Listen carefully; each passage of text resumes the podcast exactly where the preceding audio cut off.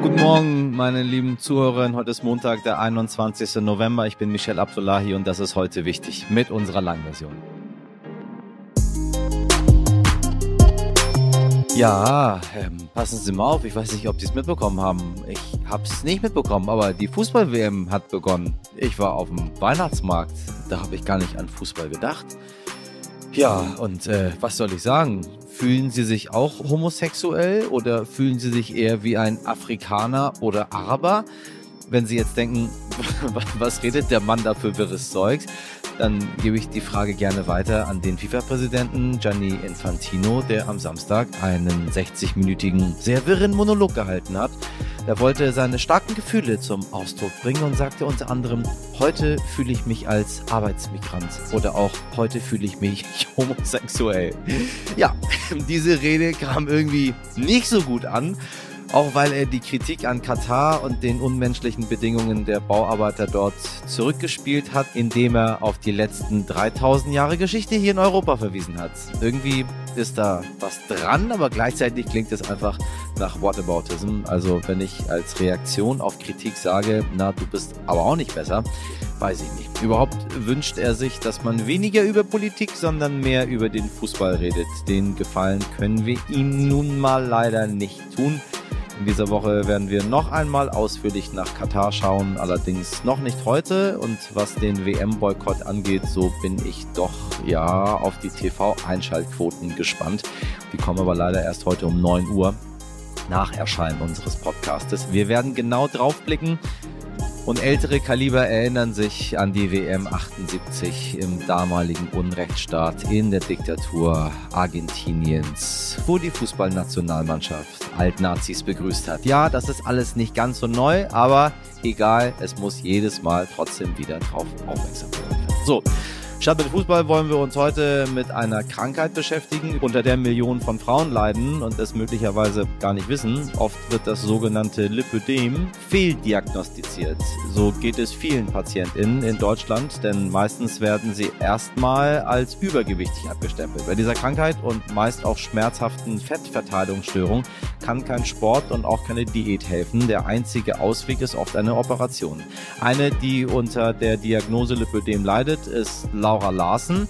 Sie ist Radiomoderatorin, Podcasterin und Influencerin und spricht mit uns ganz offen über ihre Diagnose und warum wir so wenig wissen über diese Krankheit, die doch so viele betrifft. Zuerst schauen wir auf die Meldung vom Wochenende und auf das, was diese Woche wichtig wird. Was wichtig war. Am ukrainischen Atomkraftwerk Saporischia hat es nach Angaben der Internationalen Atomenergiebehörde wieder mehrere starke Explosionen gegeben. IAEA-Experten vor Ort hätten von Dutzenden Einschlägen in der Nähe und auf dem Gelände der größten europäischen Atomanlage berichtet, teilte die Behörde mit. IAEA-Experten sahen die Explosion demnach teils von ihren Fenstern aus. Das Management der Anlage habe Schäden an einigen Gebäuden, Systemen und, und Geräten gemeldet. Die Schäden beeinträchtigen aber bislang nicht die nukleare Sicherheit. Das russische Verteidigungsministerium beschuldigte die ukrainischen Streitkräfte, das Kernkraftwerk seit Samstag massiv mit Artillerie zu beschießen. Wer auch immer dahinter steckt, es muss umgehend aufhören, verlangte IAEA-Chef Rafael Grossi. Schweden sieht den Sabotageverdacht als Grund für die Explosion an den beiden Nord Stream Gaspipelines in der Ostsee bestätigt. Bei der Untersuchung des Tatortes hätten die Ermittler an mehreren der sichergestellten Gegenstände Rückstände von Sprengstoff gefunden. Und dann schauen wir noch nach Ägypten. Etwas erreicht, aber so ganz zufrieden kann man nicht sein. So lässt sich wohl die Weltklimakonferenz in Sharm el-Sheikh zusammenfassen. Auch Außenministerin Baerbock klingt nicht ganz so euphorisch. Das ist ein Ergebnis mit Hoffnung, aber auch mit großer Frustration, weil wir Dinge, die wir bereits erreicht hatten, von einigen Ländern plötzlich wieder in Frage gestellt äh, worden sind und weil wir alle wissen, dass wir unsere Anstrengungen mehr als verdoppeln müssen. Bei diesen einigen Ländern spricht die Außenministerin vor allem über China und Gastgeber Ägypten. Vor Ort ist unsere Reporterin Rachel Blufab. Rachel, was waren die Knackpunkte bei der Abschlussvereinbarung? Ja, die Mehrheit der Staaten wollte ein Runterfahren von Öl und Gas und dass das auch im Abschlussdokument so drinsteht. Aber da haben sich halt Saudi-Arabien und andere Ölstaaten extrem gegen gewehrt und deshalb ist es in der finalen Version nicht mehr drin. Und daran sehen wir halt, dass es wirklich hier ein Abwehrkampf gegen Öllobbyisten war und dass man in Fragen des Klimaschutzes also wirklich keine großen Fortschritte erzielt hat gegenüber der letzten Konferenz in Glasgow dann mal ganz ketzerisch gefragt, hat sich der ganze Aufwand dieser zweiwöchigen Konferenz überhaupt gelohnt? Ja, auch wenn das Ergebnis am Ende weit hinter den Erwartungen zurückbleibt und es viel Kritik hagelt, ist es wichtig zu verstehen, dass diese Konferenzen wichtig sind, dass die überhaupt stattfinden. Weil gäbe es die Konferenz nicht, wären wir inzwischen laut Experten bei einer Erderwärmung von knapp sechs Grad. Und das ist eine Welt, in der wir alle nicht mehr leben wollen. Wichtig ist auch zu verstehen, dass es abseits dieser Abschlusserklärung hier ganz, ganz viele andere Events gibt, die wichtig sind und den Klimaschutz voranbringen. Zum Beispiel hat die Bundesregierung Regierung zwei Millionen für den Waldschutz gegeben. Es gibt eine Energiepartnerschaft mit Kenia. Also das sind alles Punkte, die extrem wichtig sind und den Klimaschutz nach vorne bringen. Gab es denn aus deiner Sicht noch weitere Vereinbarungen, die man als Erfolg werten kann? Ja, ein historischer Erfolg ist auf jeden Fall dieser Geldtopf, der ins Leben gerufen wurde, der jetzt Gelder an arme afrikanische Länder ausschüttet, die extrem vom Klimawandel betroffen sind, bei Überschwemmung, Fluten und so weiter. Also das ist ein Riesenerfolg. Sowas gab es noch nie. Das wurde gefordert seit der ersten Klimakonferenz und ist jetzt endlich da. Da muss man natürlich noch klären, wer da genau einzahlt. Die Industrieländer, klar, aber vielleicht auch die reichen Schwellenländer, vielleicht China, vielleicht die Ölstaaten und so weiter. Das wird jetzt im Laufe des kommenden Jahres ausgehandelt. Vielen Dank an Rachel Blufarb nach Ägypten. Was wichtig wird.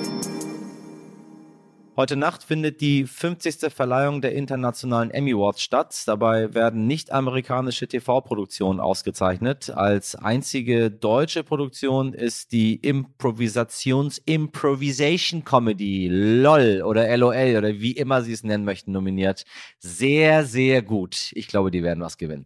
Am Dienstag will das Bundesverwaltungsgericht eine Entscheidung über die Rechtmäßigkeit der Corona-Schutzverordnung im Jahre 2020 verkünden. Am Mittwoch ist der 30. Jahrestag des rassistischen Brandanschlags von Mölln, bei dem drei Menschen starben und neun schwer verletzt wurden. Und ebenfalls am Mittwoch ist das erste WM-Spiel Deutschlands. Am Freitag feiert die Bundeszentrale für politische Bildung ihr 70-jähriges Bestehen. Die Hauptaufgabe der Zentrale ist die Förderung politischer Sachverhalte die Festigung des demokratischen Bewusstseins und die Bereitschaft zur politischen Mitarbeit zu stärken.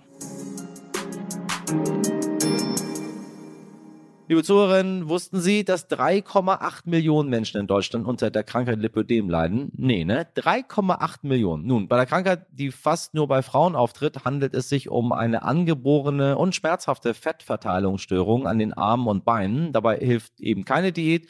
Meistens gibt es nur einen Ausweg und das ist eine kostspielige Fettabsaugung. Der Haken, es kostet ganz schön viel Geld und die Kasse übernimmt die Kosten oft nicht. Und es ist nicht ganz ausgeschlossen, ob das Lipödem wiederkommt. Auch Radiomoderatorin, Influencerin und Podcasterin Laura Larsson leidet an einem Lipödem und spricht mit mir sehr offen über ihre Erkrankung und über die kostspielige Behandlung. Guten Morgen, Laura. Ich grüße dich ganz herzlich. Hello. Ähm, ein Thema, was ich ich dachte immer ganz gut kenne, äh, bis ich gemerkt habe, ich weiß gar nicht, wie man das Wort ausspricht. Lipodem oder mhm. Lipödem. Ja, Lipödem. war schon richtig. Ja, fast. Lipödem. Lipödem. Ähm, äh, Ärzter Hintergrund, du leidest unter der chronischen Krankheit. Mhm. Was ist das überhaupt? Das ist eine Fettverteilungsstörung am Körper. Haben meistens Frauen, also eigentlich fast nur Frauen. Es ist, die Ursache ist noch nicht so ganz geklärt, kann etwas mit weiblichen Hormonen zu tun haben und kann auch genetisch vererbbar sein. Das ist bei mir zum Beispiel. Und bei dieser Fettverteilungsstörung sind oft die Beine, manchmal auch die Arme betroffen. Bei mir sind Arme und Beine betroffen. Das heißt, dass man an dieser an diesen Körperstellen eine Fettansammlung hat, die sehr schmerzhaft werden kann, weil sich dadurch Wassereinlagerungen im Körper bilden. Und man kriegt die nicht gehandelt, egal wie viel Sport man macht oder seine Ernährung Aha. umstellt. Ähm, ganz im Gegenteil, je mehr Stress man dem Körper zufügt, desto ja. mehr wird diese Fettverteilungsstörung. Und genau, daran leide ich, habe ich gelitten? Nein, leide ich wahrscheinlich immer noch, aber ich habe mich operieren lassen und rede mir manchmal ein, als dass ich diese Krankheit nicht mehr hätte. Aber man hat sie natürlich ein Leben lang. Ähm, man kann jetzt nur hoffen, dass man nicht nochmal einen Schub bekommt, der da ausbricht. Kann aber passieren, zum Beispiel, wenn ich mal schwanger werden sollte. Wie bist du darauf aufmerksam geworden? Ich meine, äh, wenn man irgendwie merkt, man hat irgendwo Fett, dann denkt man sich, äh, ich habe irgendwie zu viel gegessen, ja, mich voll. wenig bewegt. Und dann denkt man Mhm. so, ja, dann mache ich mal ein bisschen Sport. Und dann Genau. geht's vielleicht weg. Oder auch gar nicht. Ja, na doch, doch, genau, das habe ich mir nämlich gedacht. Ich habe dann irgendwie gemerkt, so als ich 15, ja, 15 war ich da, so typisch Pubertät, Körper verändert sich eh. Da habe ich dann schon so gemerkt, hm, die Beine, damit ging's los, sehen anders aus als der Rest. Super strange. Und dann natürlich, ne, so alles, was halt so geht, Diäten, Zeitschriften gekauft, das ausprobiert, gar nichts gegessen, ähm, super viel Sport gemacht, dann aber irgendwann auch drauf geschissen, weil es nicht funktioniert hat, dann natürlich zugenommen, ähm, dann wieder, da habe ich irgendwie, das ist noch nicht so lange her, mal 15 Kilo abgenommen, sehr rapide, das Lipödem, oder ich wusste nicht, dass es Lipödem ist, die Beine wurden immer schlimmer, der Rest wurde immer schlanker, super komisch, bis ich einen Sommer lang echt richtig dicke Beine bekommen habe und auch wusste, was ist das? Warum so dicke Füße? Was ist das? Ich konnte mich nur noch auf den Rücken legen. Ich musste teilweise in klima klimatisierte Kaufhäuser mich da eine halbe Stunde hinsetzen, wenn ich weitergehen konnte. Und das war dann der Punkt, wo ich gesagt habe, so, und jetzt google ich das mal.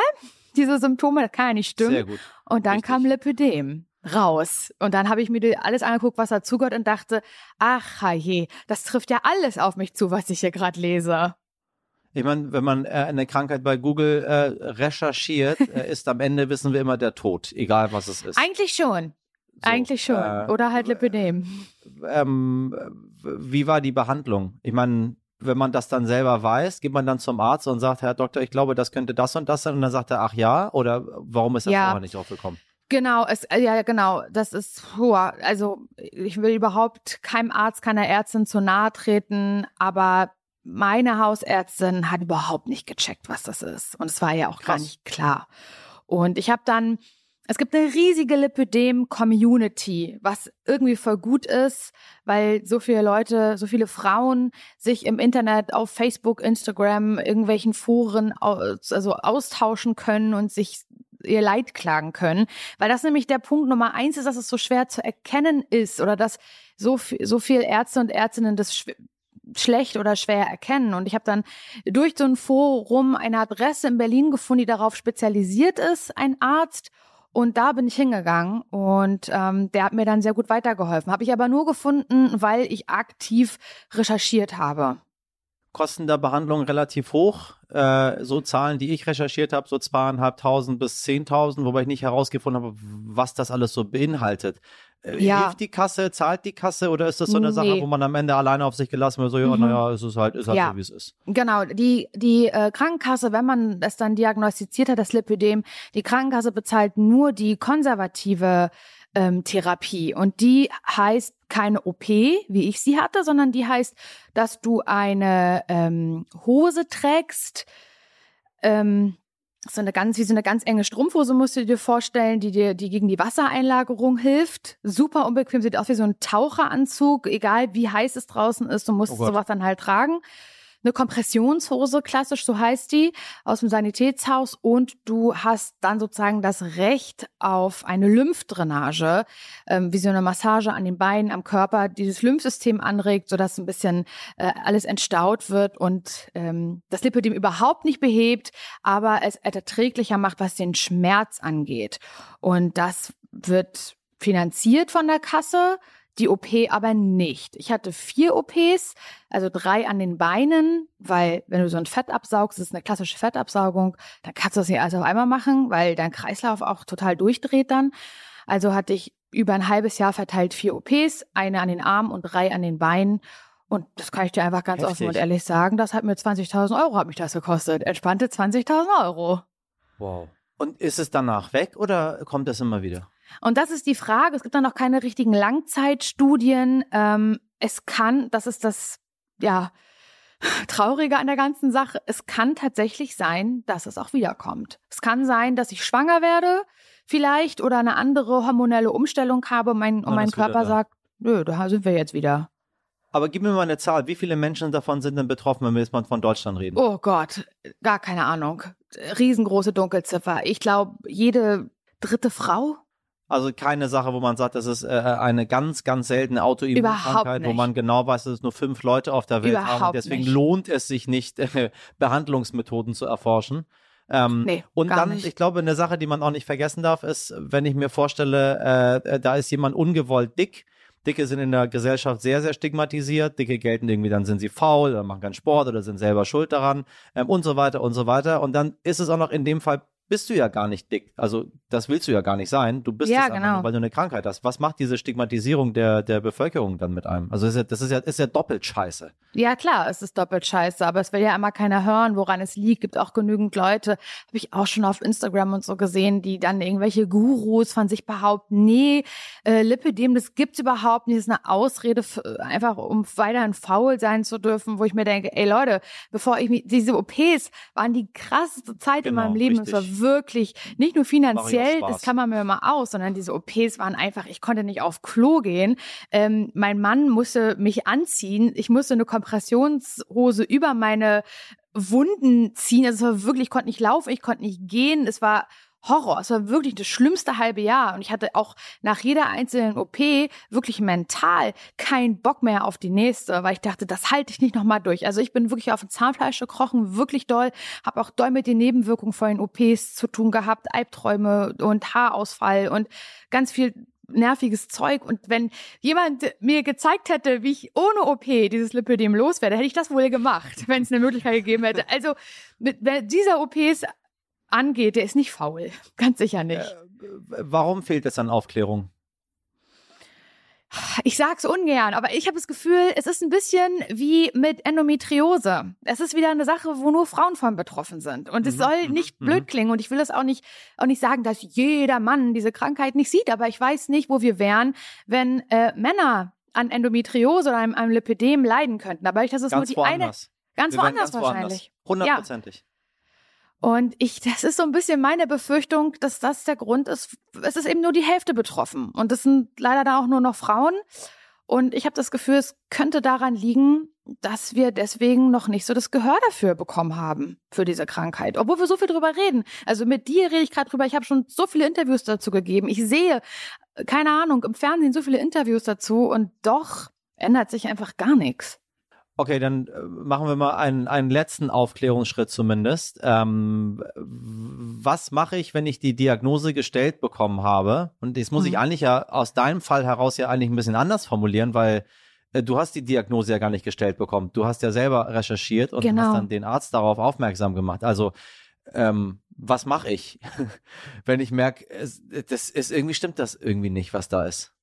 Ja, ich würde trotzdem jetzt erstmal zum Arzt gehen und sagen, so ist es und so tut's weh. Und wenn der nicht hört oder sagt, nö, das haben sie nicht, ich würde mich davon nicht abschrecken lassen. Und ich würde, ich würde einen Venenarzt aufsuchen, der, zu dem muss man sowieso gehen. Die haben so ein spezielles Gerät, womit sie auch gucken können, wie das da an deinen Beinen und so aussieht.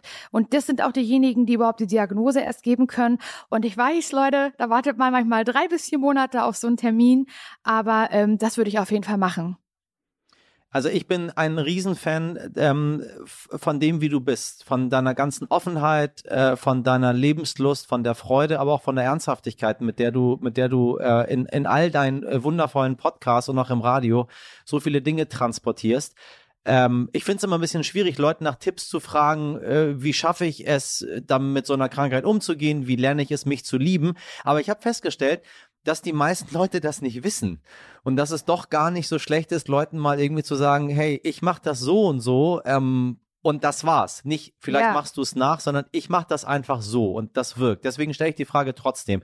Wie hast Ja. du es gelernt, damit umzugehen und wie hast du gelernt zu sagen, so, ich bin aber so, wie ich bin und ich mag mich trotzdem? Also mir haben natürlich die Leute in meinem Umfeld geholfen. Das kann ich nicht anders sagen. Hab einen sehr guten Mann, der das alles sieht und versteht und das, ich- das klingt jetzt leider sehr kitschig, aber mich so lieb, wie ich bin. Und äh, ich habe ganz viel darüber geredet, also auch allen Freunden erzählt und Videos gezeigt und die aufgeklärt. Und es hilft, Menschen mit im Boot zu haben, die auch genauso viel wissen wie man selbst, wenn man diese Diagnose bekommen hat oder weiß, man hat es. Und ähm, ich habe mich viel ausgetauscht in diesen Lipidem-Communities, weil das doch am Ende dann auch, das klingt wie eine Floskel, geteiltes Leid, halbes Leid ist. Mhm, und es mhm. hilft, sich auszutauschen. Es gibt eine große Community. Und das zumindest wäre mein Tipp. Manchmal hat man die Leute einfach nicht im näheren Umfeld, das kann sein. Aber dann äh, auf jeden Fall nach so Communities Ausschau halten, da gibt's genug. Ähm, und sich da auszutauschen, das kann sehr, sehr gut helfen. Liebe Hörerinnen, ich hoffe, dass wir heute ein kleines bisschen dazu zumindest für Sie beigetragen haben. Laura, es ist ein Fest. Äh, ich möchte dich ganz oft zu ganz vielen anderen Themen haben. Ich werde dich nochmal anrufen. Sehr gerne. Danke. Ciao. Heute nicht ich. Ach ja, meine lieben Hörerinnen, ich weiß ja nicht, wie fit Sie in toten Sprachen wie beispielsweise Latein sind, aber so viel steht fest. Elon Musk hat es scheinbar drauf mit den Worten Vox Populi Vox Dei. Latein für die Stimme des Volkes ist die Stimme Gottes wandte der Konzernchef von Twitter sich am Wochenende mit Good News an alle Twitter-NutzerInnen, denn Trommelwirbel, die Leute haben mit 51,8 Prozent entschieden, Donald Trump ist back im Twitter-Game. Ja, meine Güte, liebe Leute. Ja, erst verkündete der Make America Great Again Erfinder, wobei nicht ganz, muss man sagen. Der Slogan Make America Great Again ist eigentlich von ähm, Ronald Reagan aus den 80ern. So, und der hat dann einfach, Trump hat das einfach übernommen und sich einfach ausgedacht, er hätte das erfunden. So, also, er hat auf jeden Fall ähm, seine erneute Präsidentschaftskandidatur ja schon bekannt gegeben. Ähm, nun, sein Account äh, Real Donald Trump ist wieder erreichbar und zu finden. Trump ist mit mehr als 88 Millionen Followern nach dem Sturm seiner Anhänger auf das Kapitol am 6. Januar 21 von Twitter verbannt worden. Jetzt ist er wieder da. Eine Frage bleibt aber bis dato noch offen. Wird er wirklich auf die Online-Plattform zurückkehren? Denn eigentlich will er lieber bei dem von ihm selbst gegründeten Netzwerk Truth Social bleiben. Sagen wir mal, das nicht ganz so erfolgreich ist, meine lieben HörerInnen. Ähm, wir wissen ja auch zu gut, dass der verehrte und geehrte Mr. Donald Trump gerne und oft seine Meinung ja auch ändert. So, es bleibt wohl abzuwarten, ob er bald wieder Twitter great again macht. Wir sind sehr, sehr gespannt. Meine Güte, was für eine Woche. Eine ätzende WM in Katar und The Donald ist back bei Twitter, weil man hat darüber abstimmen lassen seit Elon Musk. Meine Güte. Ja, was soll ich Ihnen sagen? Ist das nicht ein toller Beginn in die Woche?